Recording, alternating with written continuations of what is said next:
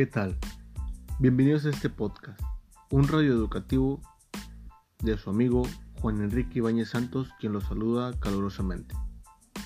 Actualmente, alumnos de la Universidad del Centro de Estudios Superiores de Sonora, y el día de hoy, en la materia de materiales y medios de enseñanza, impartida por nuestra docente, la maestra Rosa Laura Guarello, abordaremos las temáticas de la educación en línea, el papel que juega el docente en línea, como al igual veremos los análisis de las autoridades educativas ante la pandemia, apoyándonos de algunas estadísticas de la Secretaría de Educación Pública y la INEGI.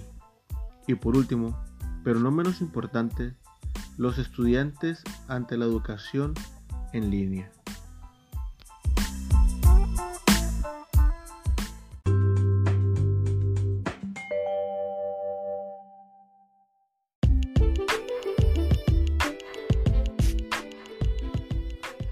Continuando con nuestro radio escucha, lograremos entender por educación en línea al proceso de aprendizaje entre profesores y alumnos en un entorno totalmente digital en donde la tecnología y las técnicas de aprendizaje conforman el modelo educativo, para lograr así un ambiente altamente interactivo a cualquier hora y desde cualquier lugar en el que te encuentres.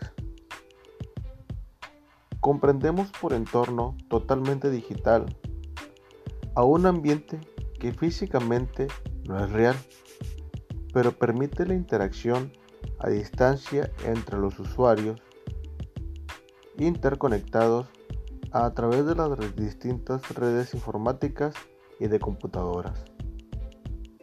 Actualmente, Mediante este modelo de educación se estudia el bachillerato, licenciaturas, maestrías, diplomas, cursos y más recientemente la implementación en los niveles más básicos con nuestros jóvenes alumnos.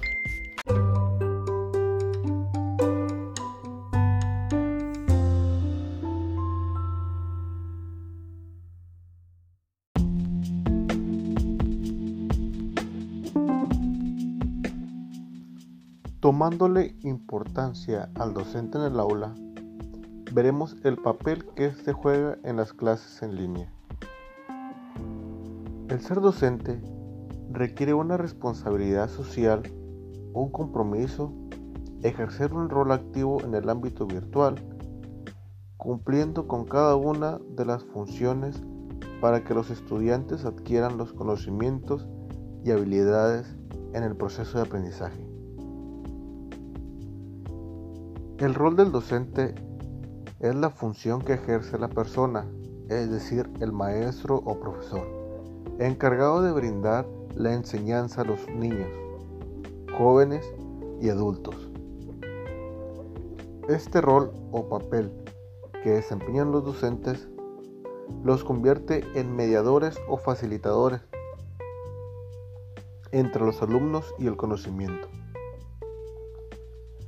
Al ser un profesor de la enseñanza, el maestro es el responsable de guiar a los estudiantes en su proceso de aprendizaje. Es importante que el docente pueda crear en el salón de clases o en este caso en las aulas virtuales una atmósfera que estimule a todos los estudiantes a investigar, a construir su propio aprendizaje y no solamente a imitar todo lo que él dice o hace. El rol del docente no solo es brindarles la información y mantener disciplina en el grupo, también es ser un intermediario entre el alumno y su entorno, dejando a un lado su papel como protagonista en la enseñanza para convertirse en un guía del alumno.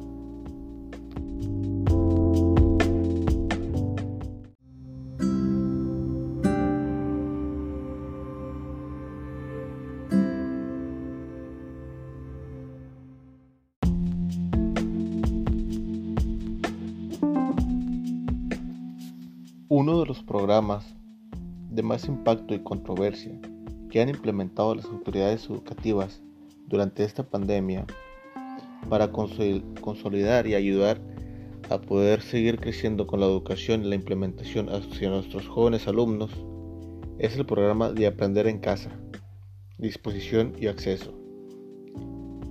El programa de Aprender en Casa, que impulsó la Secretaría de Educación Pública, va dirigido a estudiantes de educación básica y media superior, lo que equivale a 30.732.000 alumnos matriculados.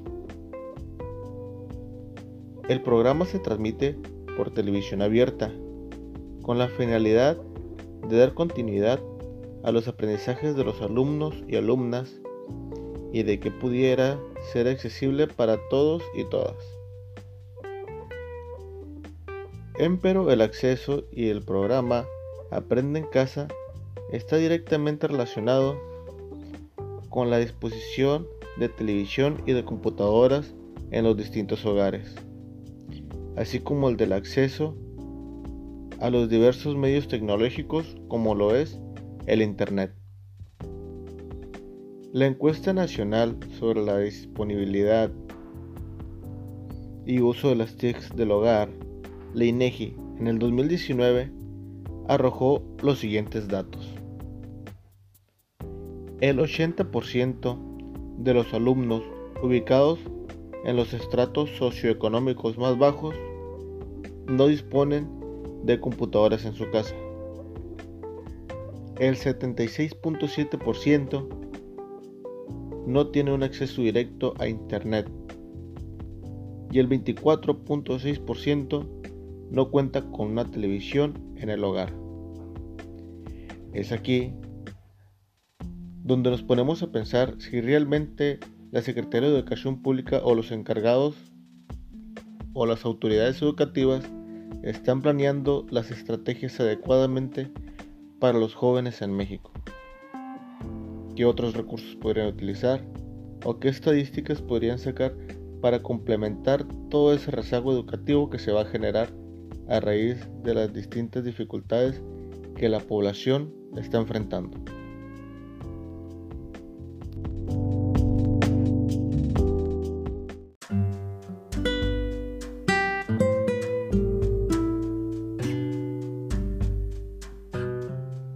Una vez visto y analizado las propuestas de las autoridades educativas que implementan ante la sociedad y los alumnos, y el ver que muchos de ellos se dificultan o no están completamente relacionados a una educabilidad de calidad, veremos a los estudiantes ante la educación en línea, ya que ellos son la pieza fundamental de esta problemática y que ellos están ligados directamente a cualquier situación que emane el gobierno y las autoridades educativas.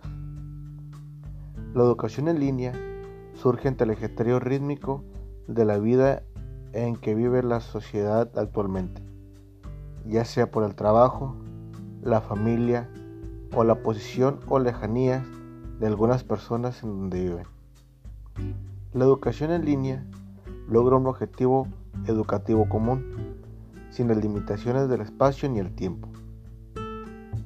Algunas de las características de los modelos educativos en línea son modelo interactivo, el cual nos menciona que es aquel que permite al alumno adoptar un papel o rol activo en relación a sus tareas o trabajos, intercambiando así con el contenido sus profesores y compañeros de estudio. Otro sería accesible. No importa el lugar la zona ni el horario en el que te encuentres. Podrás estudiar en cualquier lugar con acceso a Internet. Otra característica sería síncrona o asíncrona, lo cual permite que el alumno pueda practicar en tareas o actividades al mismo tiempo que los demás, independientemente del lugar en que se encuentren. Una de las características que sobresalen serían los recursos en línea, ya que estos permiten el acceso a cualquier cantidad y variedad de material y recursos sin la necesidad de tener físicamente, además de disponer de ellos en cualquier momento u horario que se le requiera. Ahondándonos en estos temas, podremos observar las ventajas que los alumnos poseen. Una de ellas es la flexibilidad, ya que nos permite estudiar donde quieras y cuando quieras, ya sea desde tu casa o algún lugar público o alejado. Solo se necesita algún tipo de conexión o algún dispositivo móvil o computadora para poder accesar a este. También puedes cursar a tu ritmo, recorriendo todo el contenido desde el principio o siguiendo un ritmo preestablecido. Otro punto sería la facilidad de acceso. Puedes acceder al material de estudio desde tu computadora o desde tu móvil. En términos de accesibilidad, es una buena opción para personas con alguna discapacidad física, ya sea visual, auditiva o motriz. Otra característica o punto importante sería el amplio abanico de opciones, ya que la oferta académica en línea te permite elegir entre cursos y certificados de las más variedades temáticas y de aplicaciones inmediata, muchos de los cuales aún no se encuentran disponibles en algunas determinadas universidades o escuelas de negocio tradicionalmente. Otro punto sería el mayor control del tiempo del estudio. Las clases en línea no estarán estructuradas en una carga horárica rígida por lo que puedes visualizar el contenido en cualquier momento, es decir, cualquier día de la semana, las 24 horas del día, para poder verlas, analizarlas y comprenderlas durante tu tiempo libre. Al igual, otro punto sería el entorno de aprendizaje más confortable. Más allá de poder estudiar en pijama Cursar en línea implica no tener que trasladarte de un lugar a otro para asistir a clases, lidiar con el tránsito, dejar a tus hijos al cuidado de otras personas o pedir permiso para salir de tu empleo o trabajo o tu ocupación.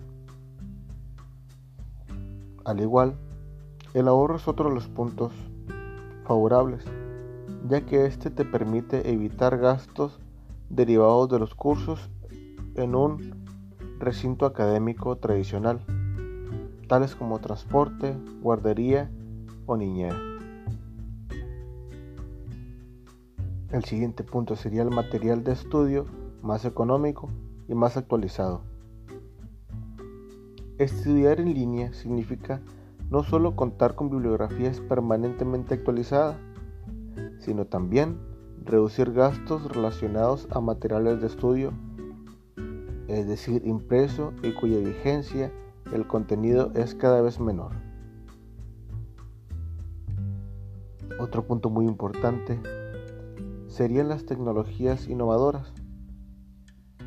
En un aula virtual podrás encontrar foros de discusión, librerías y textos en línea, videos, calendarios y otros recursos que te ayudan a mejorar tu experiencia de aprendizaje haciéndola más efectiva, ya que se adapta a la forma en la que consumes información diariamente.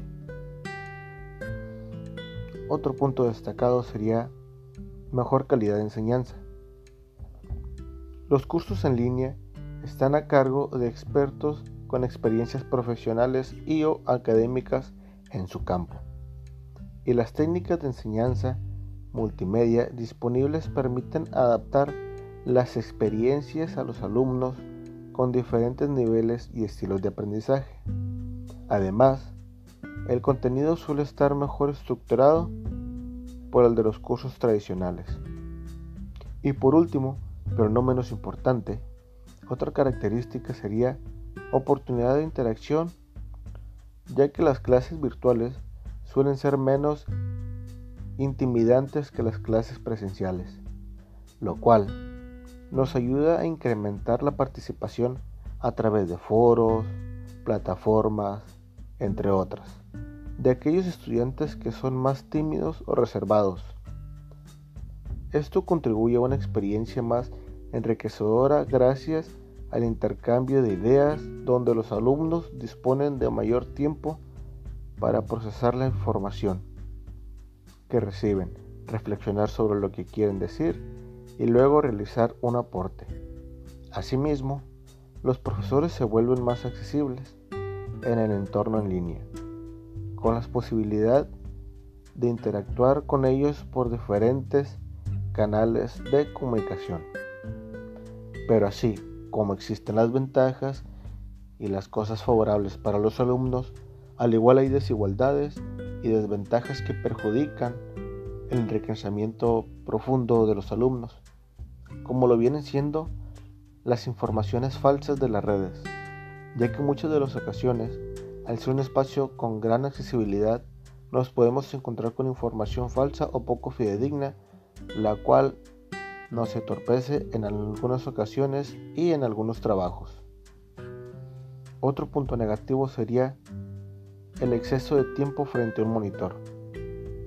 Una de las desventajas es la cantidad de horas que tienes que pasar frente a una computadora o un dispositivo electrónico.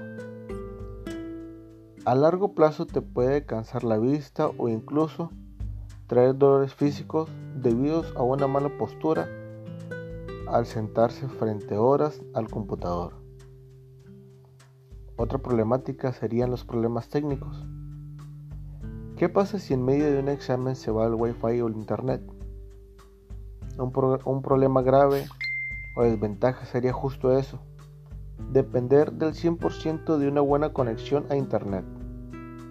Si bien sabemos, la comunidad en que vivimos nos encontramos con diferentes zonas donde tanto las señales como los medios electrónicos escasean. Otro punto negativo sería la retroalimentación. En algunos de los casos y en algunas clases tal vez tengamos algunas dudas y necesitemos que, nos expliquen ciertos temas. Estudiar en línea te permite hacerlo, pero la desventaja será esperar a, que te conteste tu docente y tal vez pueda tardar días. Sin embargo, no todas las universidades son así, o escuelas o dependencias educativas. Existen muchas que cuentan con profesores encargados de estar al pendiente de los estudiantes en línea para que la experiencia sea un poco mejor.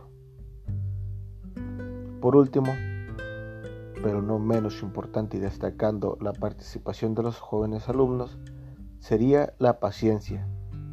Necesitas tener mucha fuerza de voluntad para poder disciplinarte y hacer todas las actividades que tienes que entregar. Tal vez de manera presencial puedas hacer actividades en equipo.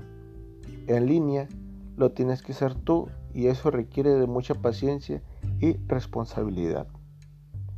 Pues bien, eso ha sido todo por mi parte. Espero les haya gustado y esperemos vernos muy prontamente en otro episodio de Radio Educativa. Muchas gracias.